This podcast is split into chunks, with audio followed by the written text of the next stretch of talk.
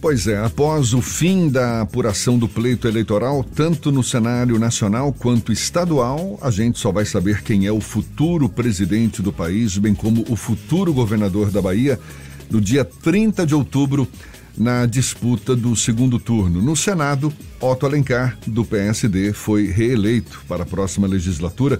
A gente repercute esse cenário Conversando agora com o cientista político e professor da Universidade Federal da Bahia, Paulo Fábio Dantas, nosso convidado aqui no Issa Bahia. Um prazer tê-lo aqui conosco, Paulo. Bom, seja bem-vindo, bom dia.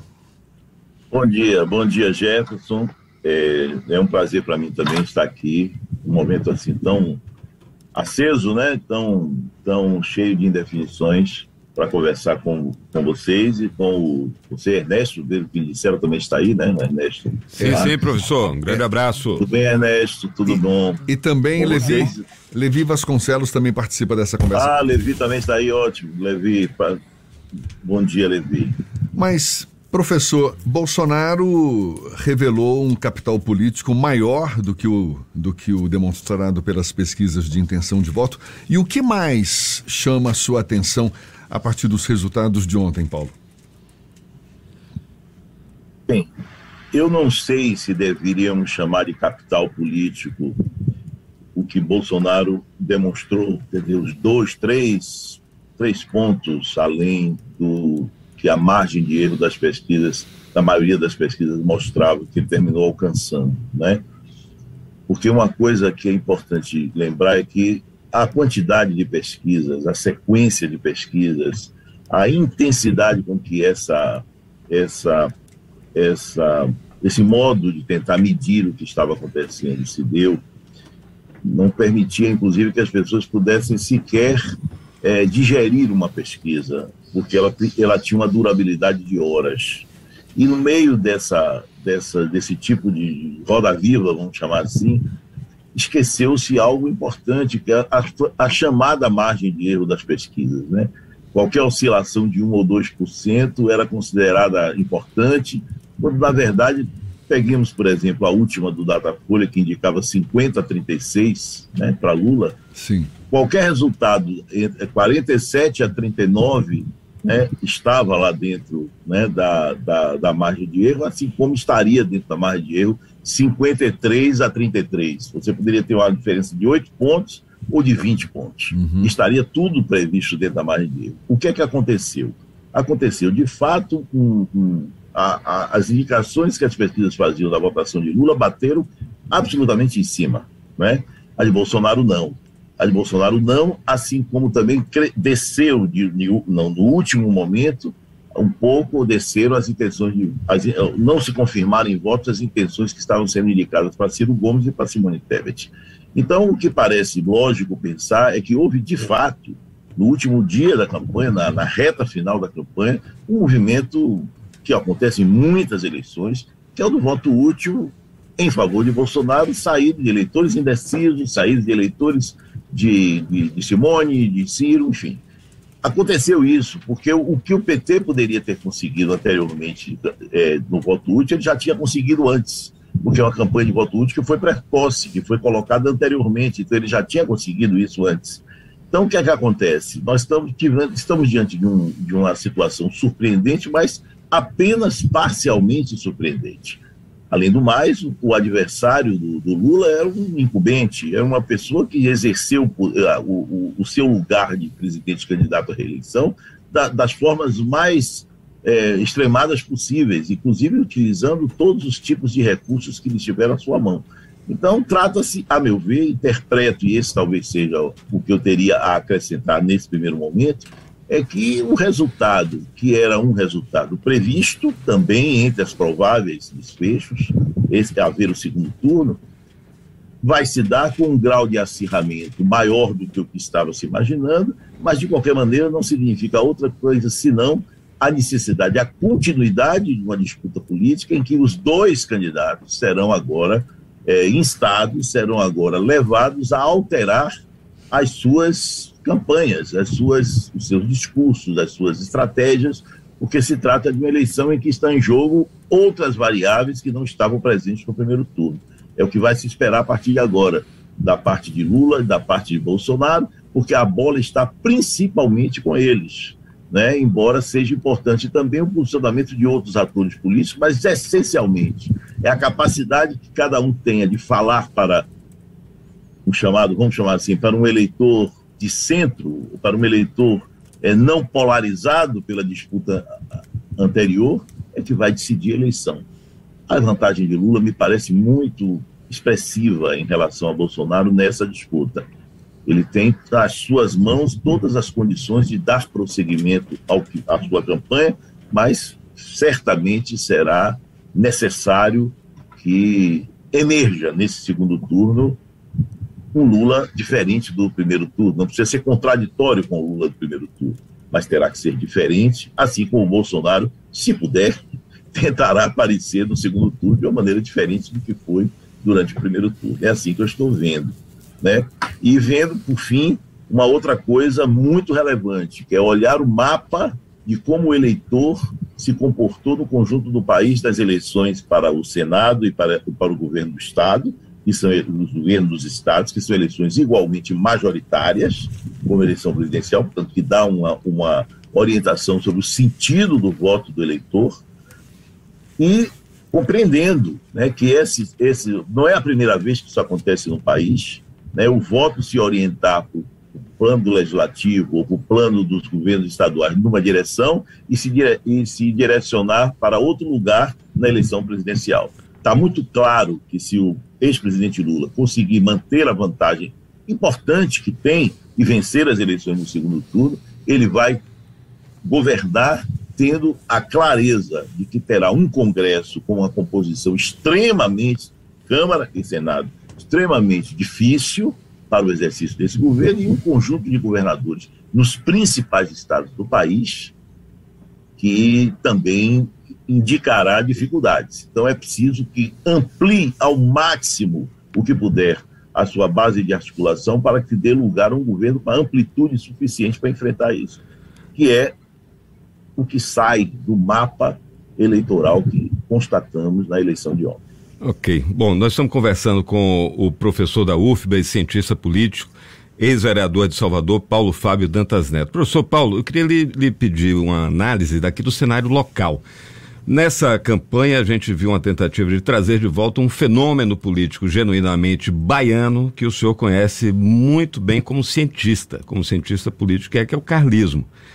Na sua opinião, é, o resultado das urnas, que de certa forma é, contradiz o que a maioria dos institutos de pesquisa, à exceção do Atlas Intel, é, é previram, né, com a, o, o candidato do PT saindo à frente nesse primeiro turno, qual é a perspectiva para isso que ainda se pode chamar de carlismo aqui na Bahia, considerando é, a posição, inclusive, de lideranças emergentes desse campo político, como o prefeito Bruno Reis? O que, que se tem de perspectiva daqui para frente, considerando, além do segundo turno, os próximos dois anos que, que nos separam da próxima eleição municipal para a Prefeitura de Salvador?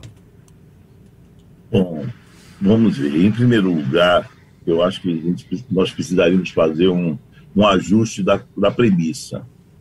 Eu, de fato, eu há alguns anos eu não raciocino mais a política baiana em termos de carlismo e anticarlismo.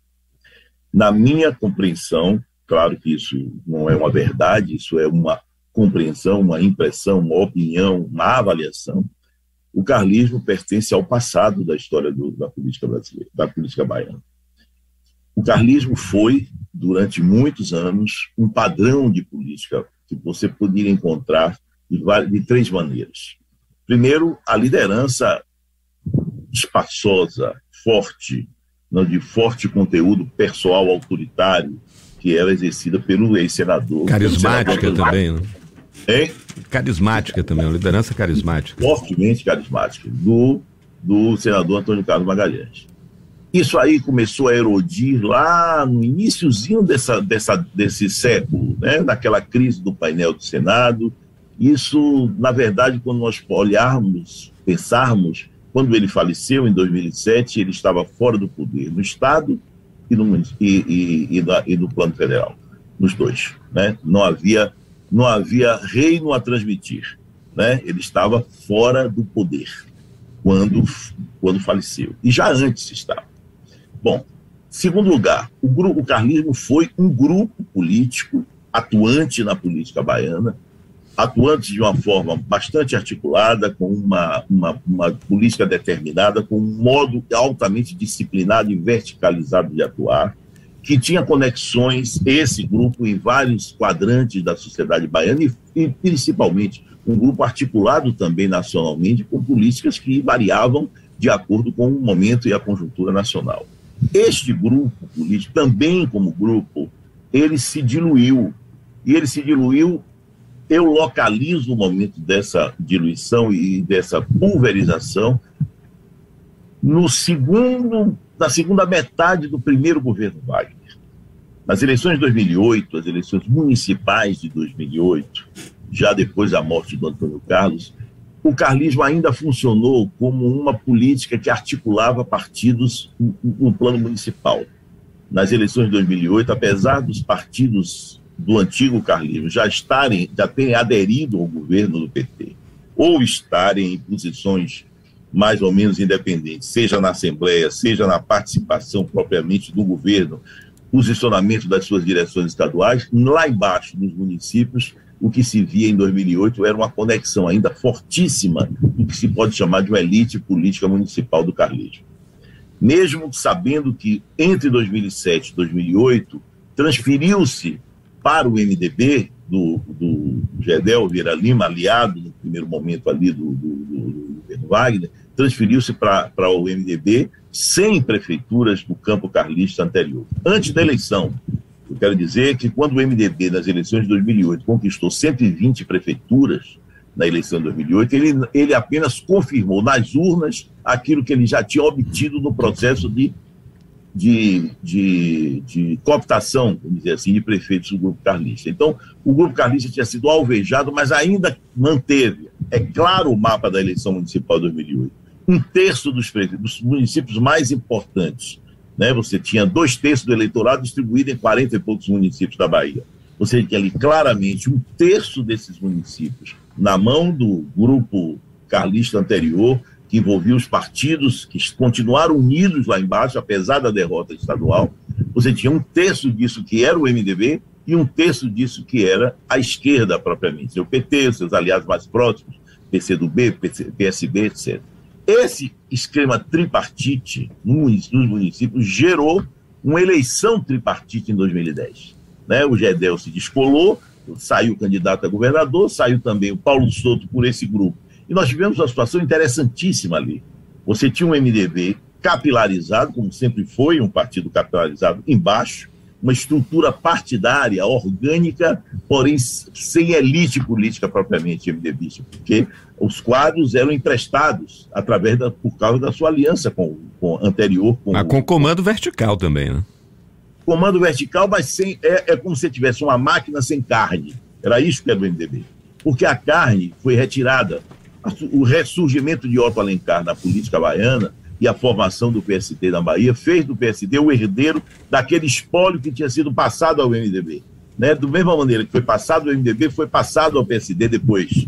E com isso, o MDB foi à eleição com uma estrutura, mas sem uma elite política embaixo. E o, o, o, grupo do DEM, do antigo DEM, que teve o Paulo Souto como candidato, ele mantinha, mantinha essa elite como detectado na campanha de 2008, ali, mas ele tinha perdido qualquer estrutura para enfrentar aquela situação, porque os partidos, porque tudo que havia quem quer essa elite se, se, se acertava, estava composto já com o governo Wagner. Paulo. Então, eu, eu considero, só para encerrar essa que em 2010, a eleição de Wagner em primeiro turno, contra os dois adversários, daquela maneira que deu, permitiu a que ele fechasse uma quantidade de influência, de poder na Bahia, que lhe dava condições plenas de dizer que ali, a partir daquele momento, o grupo político carlista deixou de existir. Os seus membros principais, as suas lideranças mais proeminentes, se dividiram de maneira que estavam claramente identificáveis. Uma parte continuou é, articulada, o Assemineto era uma, uma liderança ainda muito, muito, vamos dizer assim, localizada, mas já em ascensão, e teve de fazer a sua política inteiramente no campo da oposição, inteiramente no campo de articulação com forças liberais de centro democrático no país, e foi isso, enquanto seus aliados antigos, em termos partidários, instituições partidárias, estavam todos compostos do campo do governo. Então, para mim, aquilo ali sepulta a interpretação da trajetória de, de ACM Neto, passa ao lado, é evidente que ele tem as conexões simbólicas, permanecem, mas, e, e não se deve desprezar o elemento simbólico na política, mas eu não acho que é possível discutir a política baiana com base nisso. Acho que o que, a, o que, Antônio, o que a, a Antônio Carlos Magalhães Neto é na política baiana é a expressão daquilo que na política nacional se pode chamar, hoje, na polarização atual da política brasileira, de terceira via. Paulo, é essa que é a minha impressão. Paulo, para a gente encerrar, o Levi Vasconcelos também quer fazer uma pergunta rapidinha aqui para você. Vamos lá, Levi. Ô Paulo, me diz uma coisa, na sua interpretação, o Bolsonaro saiu das urnas desse ano, elegeu alguns quadros expressivos. É, o Tarcísio Freitas vai para o segundo turno em São, São Paulo, Damares vai pra, é, é senadora lá para o Brasília, pelo Distrito Federal. Me diga uma coisa, na sua interpretação, esse, essa postura de extrema direita de Bolsonaro veio para ficar, na, na, isso sempre existiu, mas não como discurso. Você acha que isso se incorporou, de, em definitivo, na política brasileira? Bom, vamos, eu, Levi, eu acho que é preciso separar duas coisas. Primeiro, eu acho que a extrema-direita, seus valores, seus discursos, que eram latentes na sociedade brasileira emergiram para o primeiro plano da política através de Bolsonaro, esse é um fenômeno que, a meu ver, veio para ficar. Não acho, entretanto, que Bolsonaro seja um fenômeno que veio para ficar necessariamente eu vejo nesse segundo turno das eleições presidenciais uma possibilidade de desconectar as duas coisas. Acho que essa eleição disputada, se for devidamente lido o que aconteceu nos últimos dias da campanha do primeiro turno, quando sinalizou-se que a campanha de Lula poderia se transformar de fato numa campanha de frente ampla, porque ela não foi uma campanha de frente ampla durante todo o tempo, ela assimilou uma liderança importante do centro, que é o ex-governador Geraldo Alckmin, mas ela foi, acima de tudo, durante um ano e meio, uma campanha de frente de esquerda querendo se tornar frente ampla. Mas ela não se tornou uma frente ampla durante um ano e meio. As intenções de voto em Lula foram estáveis, de uma estabilidade impressionante durante todo o tempo. O que o primeiro turno mostrou é que o campo da direita, eu não estou falando aí de extrema direita, estou falando do campo da direita, venceu as eleições com grande margem para o Congresso, venceu as eleições em grande a maioria dos estados brasileiros. O PT, a esquerda, ficou como uma mancha ilhada do Nordeste nessa, nesses dois planos. E o centro, chamado Centro Democrático, foi praticamente dizimado. Não no Congresso propriamente, porque o MDB teve um bom desempenho na eleição, de, de mas é um partido isoladamente. Né? Então você tem hoje um Congresso eleito, uma Câmara eleita, em que a força dos partidos de direita é imensa. Mas isso não significa, para mim, dizer bolsonarismo.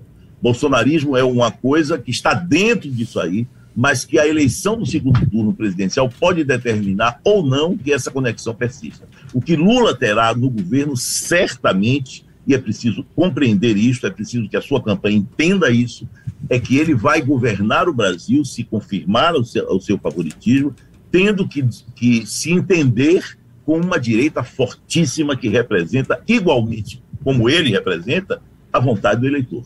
Então, isso é importante. Um governo do, não quer dizer que ele vai botar a direita no governo, não se trata disso. Mas se trata de entender que o seu governo tem que ser amplo o suficiente, portanto, ele tem que ir ao centro o suficiente para poder dialogar com uma direita que estará poderosa em alguns, em alguns espaços importantes da República. Acho que essa é a, é a grande mensagem que está sendo passada para ele.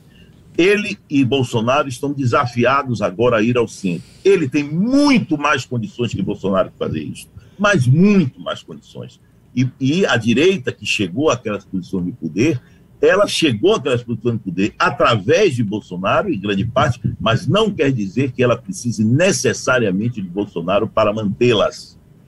Porque o, o, fenômeno da extrema-direita é, é muito significativo. Mas o, o Brasil pode ter agora a chance de construir, de ser construído no Brasil, uma coisa que o Brasil se ressente há muito tempo, que é um partido de direita forte, essa ideia aí de fusão de União Brasil com o PP pode ter o sentido disso, um partido de direita forte que tem a condição de criar um dique exatamente para que não se repita o que aconteceu em 2018. É que o, o, o, voto da direita, o voto conservador, que é muito relevante no Brasil, será apropriado por um aventureiro como foi.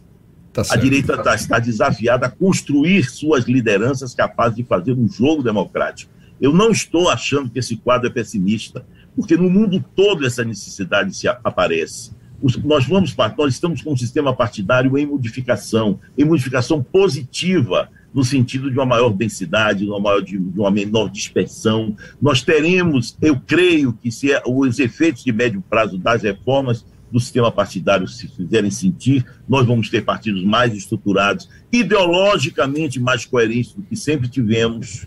Nós estamos caminhando para isso. A democracia brasileira está entrando nessa rota e agora vai ter que enfrentar uma situação muito desafiante, que é o de um provável governo de um líder popular de esquerda, com articulado, que só chegará lá de uma maneira consistente se se articular amplamente com o centro democrático. Um governo, portanto, um governo de centro, erigido por um, por um líder de esquerda, enfrentando como adversário uma oposição de centro-direita, no mínimo, mas uma oposição que tem assento, âncora em poderes importantes da República. É um teste para a nossa Constituição de 88. Tá certo. E acho que quem viveu a experiência de Bolsonaro sabe a diferença que há entre uma disputa política dentro dos marcos da democracia e ter em um dos poderes da República um, um ator disfuncional e adversário da democracia como é ele. Professor Paulo Fábio Dantas, professor da UFBA, também cientista político, muito obrigado pela sua disponibilidade, pelos seus esclarecimentos, pela atenção dada aos nossos ouvintes. Bom dia e até uma próxima, então. Eu que agradeço a vocês, né? a vocês, a, a Jefferson, a, a, Ernesto e a Levi, e aos e aos e a audiência da, a, da Tarde FM.